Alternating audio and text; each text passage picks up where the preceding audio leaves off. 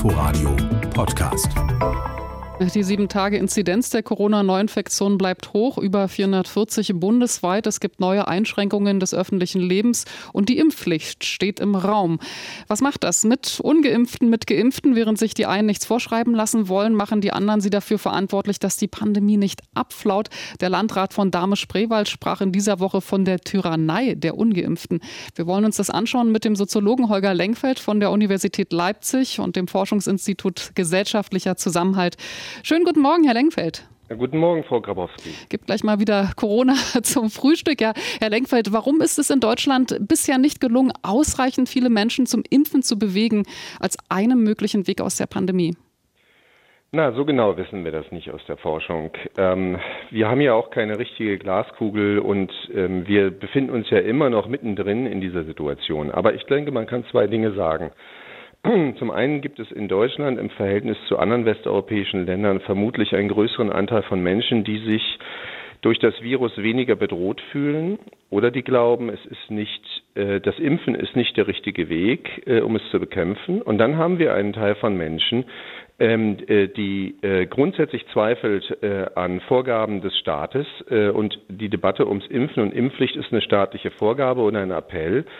Und äh, da machen die Leute dicht und sagen, nee, wenn der mir das vorschreibt, dann erst recht nicht. Es läuft ja jetzt auf eine Impfpflicht in Deutschland hinaus. Also die Politik oder sagen wir so, die angehenden Ampelkoalitionäre sind dabei, das vorzubereiten. Und der Chef der Ständigen Impfkommission, Thomas Mertens, der sagt jetzt in dieser Situation in einem Zeitungsinterview heute, er sei noch nie ein Freund der Impfpflicht gewesen. Äh, er, ihm sei lieber, Menschen durch Überzeugung zur Impfung zu bewegen. Und er sagt, Skeptiker könne man durch andere Impfstoffe äh, vielleicht äh, überzeugen, die ja jetzt äh, bald zugelassen werden. Sollte die Politik das abwarten? Ich, ich kann der Politik, ähm, ich, es wäre vermessen, wenn ich Ratschläge gäbe. Ähm, ganz offen. Was wir sehen ist, dass die Pandemie auf der Basis der freiwilligen Impfung offenbar nicht in den Griff zu kriegen ist. Ähm, und es ist jetzt auch kein Wunder, dass entsprechend äh, Verschärfungen ergriffen worden sind, also die 2G-Regel im öffentlichen Bereich außer lebensnotwendige Bereiche einzuführen, ist ja auch schon eine, wenn Sie so wollen, massive Verteuerung für Nichtgeimpfte. Das Leben wird komplizierter. Ich gehe davon aus, dass das bereits schon ähm, einige die im Prinzip an den Maßnahmen des Staates nicht zweifeln, auch zum Impfen bringen wird. Ob das ausreicht, ist eine offene Frage und davon hängt ab, ob man die Impfpflicht tatsächlich durchsetzen muss oder nicht. Äh, es gibt ja auch immer so diesen Appell. Ich meine, verhält sich unsolidarisch, wer sich nicht impfen lässt? Der Begriff der Solidarität äh, ist ähm, ein umstrittener und auch häufig ein Kampfbegriff.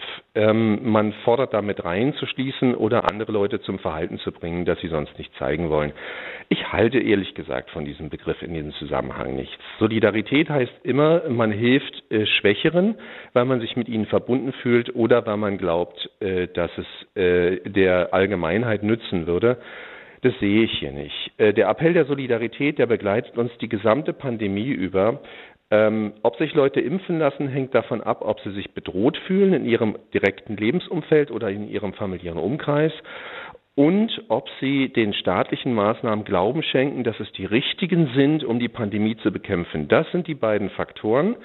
Und je teurer es für den Einzelnen wird, äh, ungeimpft zu bleiben, desto größer ist die Wahrscheinlichkeit, dass er oder sie sich impfen lassen wird.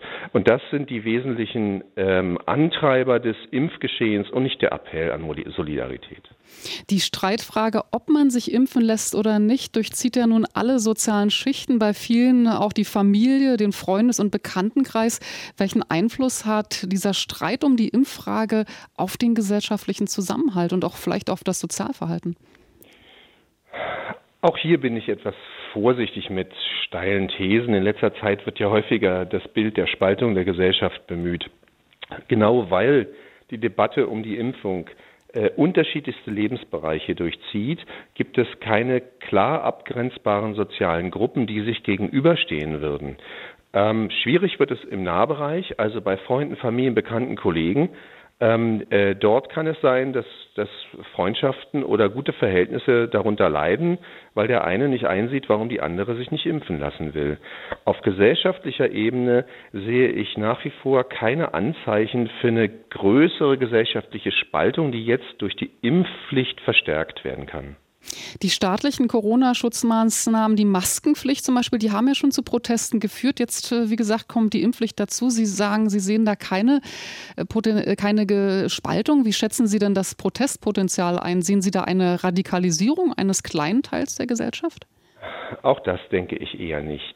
Ähm, wir sind eine plurale Gesellschaft. Menschen haben unterschiedliche Auffassungen darüber, wie das Gemeinwesen organisiert sein sollte dass es Menschen gibt und auch signifikante Gruppen, die man erkennen kann. Denken Sie an die Querdenker-Demonstrationen vor über, äh, weit über einem Jahr und das Stürmen der Reichstagstreppe.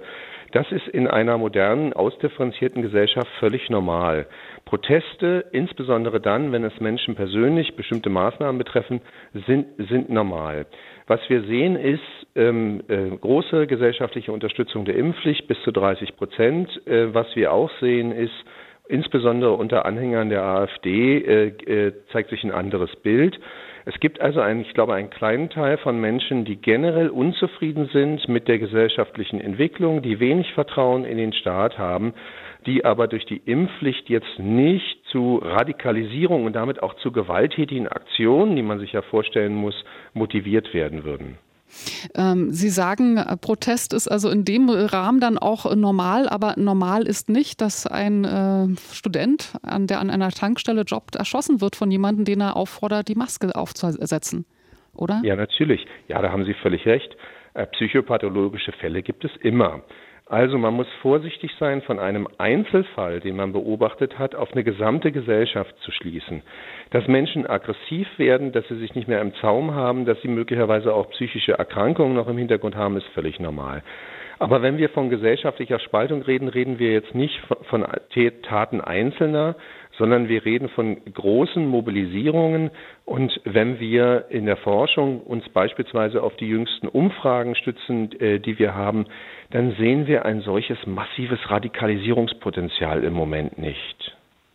Ja, das äh, gibt Hoffnung. Das war Holger Lenkfeld, er ist Soziologe an der Universität Leipzig und dem Forschungsinstitut Gesellschaftlicher Zusammenhalt. Vielen Dank für das Gespräch, Herr Lenkfeld. Sehr gerne. Inforadio Podcast.